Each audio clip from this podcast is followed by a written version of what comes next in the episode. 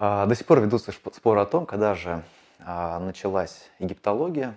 Обычно считают, что современная египтология берет свое начало с египетского похода Наполеона в Египет, который случился в конце XVIII века.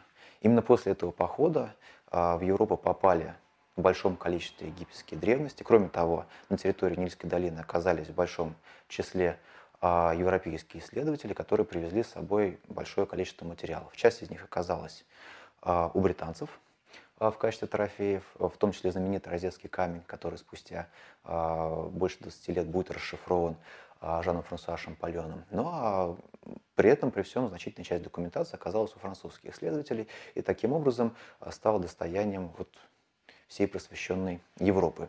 Ну, сразу же появилась мода на Египет, конечно же, появился так называемый египтизирующий стиль, стали делать сервизы, а, с различными египетскими мотивами, появились здания с египетскими мотивами. В общем, а, возникла мода на Древний Египет. Но при этом, при всем, если мы обратимся к нашим египетским коллегам, то мы увидим, что они начало египтологии возводят вообще еще к временам а, второго тысячелетия до нашей эры. А в это время жил замечательный такой египетский царевич, его звали Хаймуаз, и он был сыном знаменитого египетского царя, которого звали Рамзес Второй. Этот самый Хаймуаз, он был личностью любопытной, в отличие от многих своих а, товарищей и братьев. А братьев у него было очень много, Рамзес II был человеком любвеобильным. Так вот, а, он не интересовался особенно военной службой, зато очень интересовался служением богам и одновременно изучением а, истории своей страны, своей цивилизации.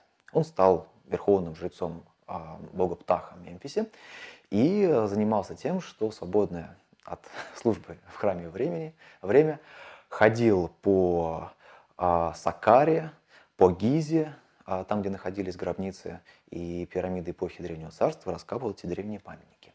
А, и на многих памятниках он оставил соответствующие надписи. В общем, Хаймуаса считают одним из таких а, первых египтологов. Хотя интерес египтян к памятникам древности возник, судя по всему, даже еще раньше. Лю- имен этих людей мы не знаем, но тем не менее, например, в одной из пирамид под одной из пирамид Среднего Царства, это начало второго тысячелетия до нашей эры, мы нашли, а, точнее не мы нашли, да, египтологи обнаружили, например, саркофаг третьей династии, который на много столетий был древнее, чем сама эта пирамида. В общем, египтяне оценили и знали, знали свое прошлое. Ну, потом, естественно, античные авторы, которые а, большое внимание уделяли истории Древнего Египта. И вообще, Обычно в школах Древний Египет проходит в пятом классе, да, и поэтому дети воспринимают э, цивилизацию на Ниле как нечто очень далекое. И часто к выпуску из школы вообще практически все о Египте забывают. Кроме того, что там были пирамиды, был Тутанхамон и был Рамзес II. А на самом деле а, Египет гораздо ближе а, к нашей цивилизации. Возьмем хотя бы вот наш, наш алфавит. Да? А, в которой а, знак для буквы «Ш» был позаимствован из скопского языка в свое время. А сам наш а, алфавит, кириллица, он берет начало из греческого алфавита, греческий алфавит, соответственно, из финикийского, финикийский из протосинайской письменности, а протосинайская письменность, опять же, имеет в своей основе египетскую, египетское иероглифическое письмо. Кроме того, таким обязательным пунктом в образовании любого древнегреческого мудреца, да не только мудреца, и многих героев, в частности Геракла, было такое путешествие в Египет и знакомство с а, египетскими древностями и с египетской мудростью. В общем, Египет к нам гораздо ближе, чем, а, чем он на самом деле кажется. А, но как таковая уже современная египтология, египетская археология все-таки появляется уже вот на рубеже 18-19 веков. Тогда в Египет после экспедиции Наполеона хлынуло большое количество различных авантюристов. И вот 19 век – это эпоха а, такого ну, разграбления египетских памятников, но одновременно накопления большого количества фактического материала и большого количества а, вещей. Да? Тогда, прежде всего, исследователи, которые оказывались в Египте, интересовали а, какие-то эффектные памятники, которые можно было вывести в Европу и пополнить египетские коллекции. Но постепенно, с XIX века, отношения начинают меняться, И исследователи, которые здесь оказываются, начинают задумываться о том, что вообще-то цивилизация на Ниле обладает своей спецификой, да, и раскопки здесь тоже должны обладать какой-то своей спецификой. И вообще для того, чтобы работать в Египте, нужно знать древнеегипетский язык. И таким образом постепенно, постепенно формируется уже такая классическая египтология. Проблема заключалась в том, что э, эта самая классическая египтология, она зарождалась как наука прежде всего филологическая ну, в меньшей степени историческая. Вот. И хотя а, археологов среди первых египтологов было очень много, потому что нужно было эти памятники находить, нужно было эти тексты находить, соответственно, нужно было руководить рабочими, нужно было вести раскопки, но тем не менее это были а, не столько раскопки в современном смысле этого слова, сколько просто выкапывание замечательных, а, прелестных памятников. И вот а, все, наверное, знают о том, что гробницу Тунхамон у нас нашла такая пара британских исследователей. С одной стороны спонсор а, Джордж а, Карнервон, а с другой стороны а, Говард Картер, который, собственно говоря, руководил раскопками. Когда Говард Картер вскрыл гробницу Нахамона и заглянул в появившуюся брешь, лорд Карнер стоял рядом и спрашивал, что же ты видишь? И Говард Картер ему ответил, я вижу чудесные или прекрасные вещи. И вот погоня за чудесными и прекрасными вещами стала проклятием египтологии, к сожалению, а, в XIX и в первой половине XX века, к сожалению. А, хотя изначально египтология заражалась как такая прям комплексная наука. И вот тот результат, который получили ученые прибывший в Египет вместе с Наполеоном, он, конечно, был потрясающий, потому что изучались не только памятники древности, но изучалась этнография современного населения Нильской долины, изучалась подробно география да, и, и животный мир. А, это было такое первое комплексное изучение конкретного региона, на котором зародилась древняя цивилизация. Увы и ах, вот эта, вот эта популярность Египта и наличие большого количества хорошо сохранившихся памятников, в том числе монументального искусства, привело к тому, что э, интерес к Египту он стал в значительной степени таким попсовым, можно так выразиться. И это была проблема, э, которая э, сопровождает египтологию до сегодняшнего дня. В значительной степени изучение Египта а, обросло элементами шоу. И даже сегодня, если мы посмотрим на самые яркие новости, которые связаны с Египтом, это прежде всего новости. Там недавно была новость о гробнице Тунхамона, где якобы нашли а, некие тайные комнаты, да, или новость о пирамиде Хуфу, где обнаружилась а, некая аномалия а, в ее структуре, а, или новости, связанные с Нефертити, которые то находят, то теряют, то опять находят, а, или пытаются восстановить ее, ее облик. Вот этот элемент шоу, он постоянно египтологию а, и развитие египтологии сопровождает уже на протяжении а, практически двух столетий. Это очень любопытно, потому что а, египтология зарождается примерно одновременно с другой наукой о древности, сериологией. Наши коллеги, которые изучают цивилизацию Древней Месопотамии. И очень любопытно наблюдать, как вот изучение Месопотамии постепенно дрейфовало в область такой э, исключительно практически научной дискуссии, да, в такую научную сферу. И сегодня мало кого можно увлечь новостью про открытие на территории Месопотамии, там, современного Ирака или Сирии. А вот новость о пирамидах или о новой находке в долине царей, она э, сразу же привлечет внимание исследователей, потому что Египет, наоборот, а, все больше и больше перемещался в область массовой культуры. И поэтому, если мы посмотрим на то, сколько у нас фильмов снимается, например, сегодня о древнеегипетских богах, героях или мумиях, да, и сравним с тем, сколько фильмов было снято о Гильгамеше, например, каком-нибудь, или о, о сирийских войнах, то мы увидим, что ну, эти вещи совершенно несравнимы.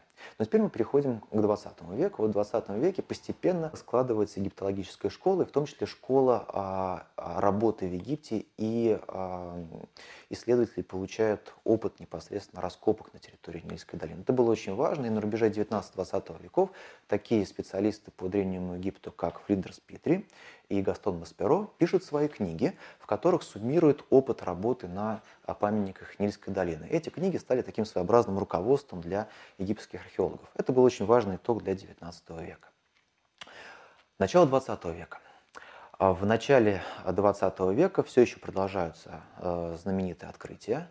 А в это время все еще продолжают египтологи, египетские археологи искать яркие, прекрасные вещи. И самым ярким примером, пожалуй, является, конечно же, гробница Тунхамона, которая была открыта в 22 которая вот была в 20-х годах открыта и впоследствии раскапывалась на протяжении многих сезонов.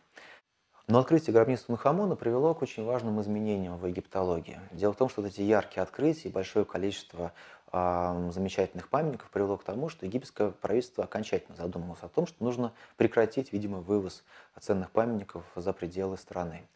Э, появляется запрет на вывоз э, археологических памятников за пределы Египта, и с этого времени начинается новый этап в развитии египтологии и вообще египетской археологии, потому что очень многие экспедиции, которые в это время финансировались либо университетами, либо музеями, теряют заинтересованность в работе в Египте. Почему? Ну, потому что новые памятники больше не будут поступать в их коллекции.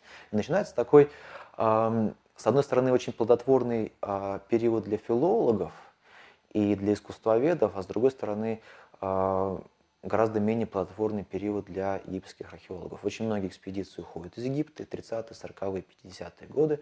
Это время, а, когда египтологи сосредоточились в основном на обработке тех памятников, которые уже оказались за пределами Египта, прежде всего в коллекциях европейских музеев и институтов, а также на территории Северной Америки. Но вот а, египетское правительство начинает строительство высотной Асуанской плотины, и становится ясно, что очень многие памятники древней Нубии а, в общем-то, все, что находится, значительная часть территории, которая находится к югу от первого Нильского порога, то есть к югу от современного города Суан, будет затоплена, а с ней погибнут а, многочисленные некрополи, храмы и населенные пункты Нижней Нубии. И а, египетское правительство обращается к ЮНЕСКО с просьбой о помощи. И вот с 59, 60, 61, 62 года в это время на территории а, Нижней Нубии работает большое количество иностранных экспедиций, в том числе, кстати, советская экспедиция от Академии наук.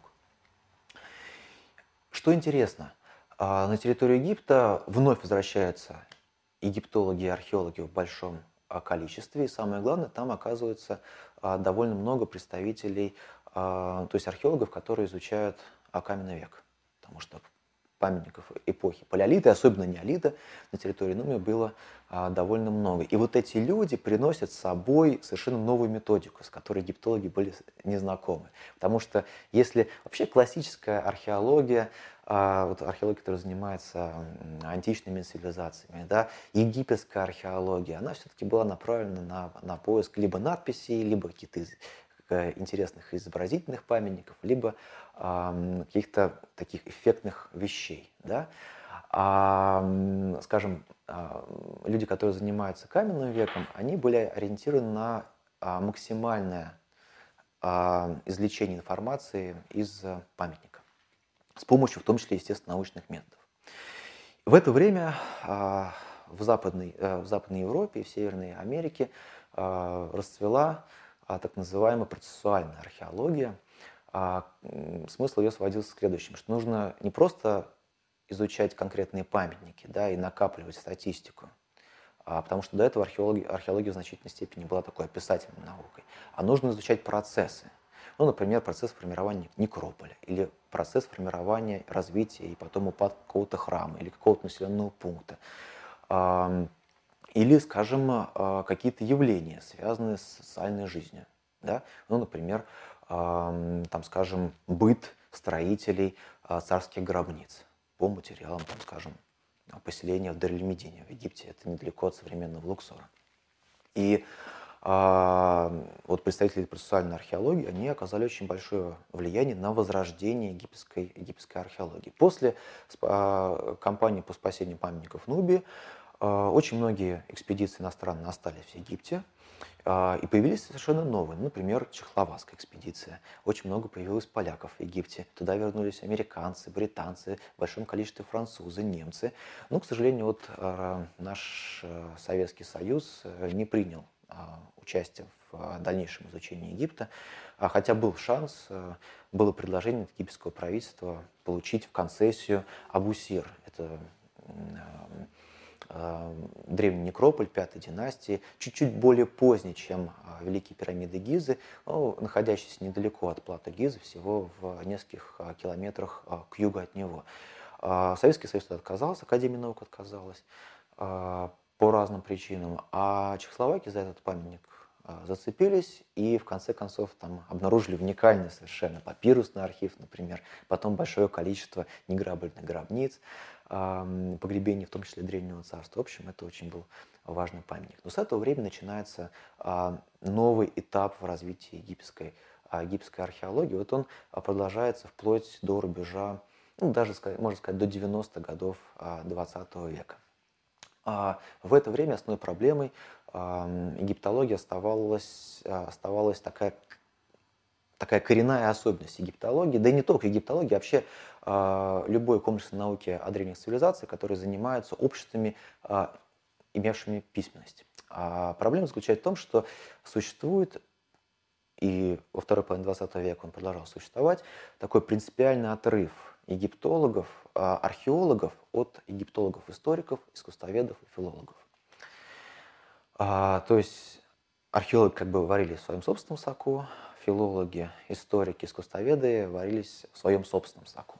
В значительной степени это было связано с тем, что археология, несмотря на то, что значение ее стали признавать после того, как познакомились с процессуальной археологией египтологи, тем не менее, вот археология, она остается как бы на задворках. То есть ее не преподают еще студентам-египтологам, а, потому что основой классического такого египтологического образования, естественно, остается язык, остается искусство, вот, а, и остается политическая история. А, и проблема второй половины 20 века очень многих экспедиций, которые работали в Египте, заключалась в том, что и начальники экспедиций, и рядовые египтологи, которые прибывали сюда работать, они а, не были не только знакомы с методами археологическими, но и вообще очень слабо понимали себе цели и задачи а, археологии в целом. И поэтому а, очень многие, э, если вы посмотрите публикации второй половины 20 века, то увидите, что о раскопках пишет следующим образом. Мы там расчистили такую-то гробницу. Мы расчистили такую-то погребальную камеру. Мы расчистили такой-то храм, например. Что значит расчистили? Для археолога это на самом деле это значит, что вы а, лишили архитектуру конкретного археологического контекста. Потому что, собственно говоря, вот это заполнение гробницы, заполнение погребальной камеры, а те наносы и тот культурный слой, который оказывается у нас а, на территории храма и является а, основным источником для археологов. Эта проблема она продолжает существовать на протяжении вот, второй половины 20 века. В отдельных случаях она переносится и уже в 21, в 21 век.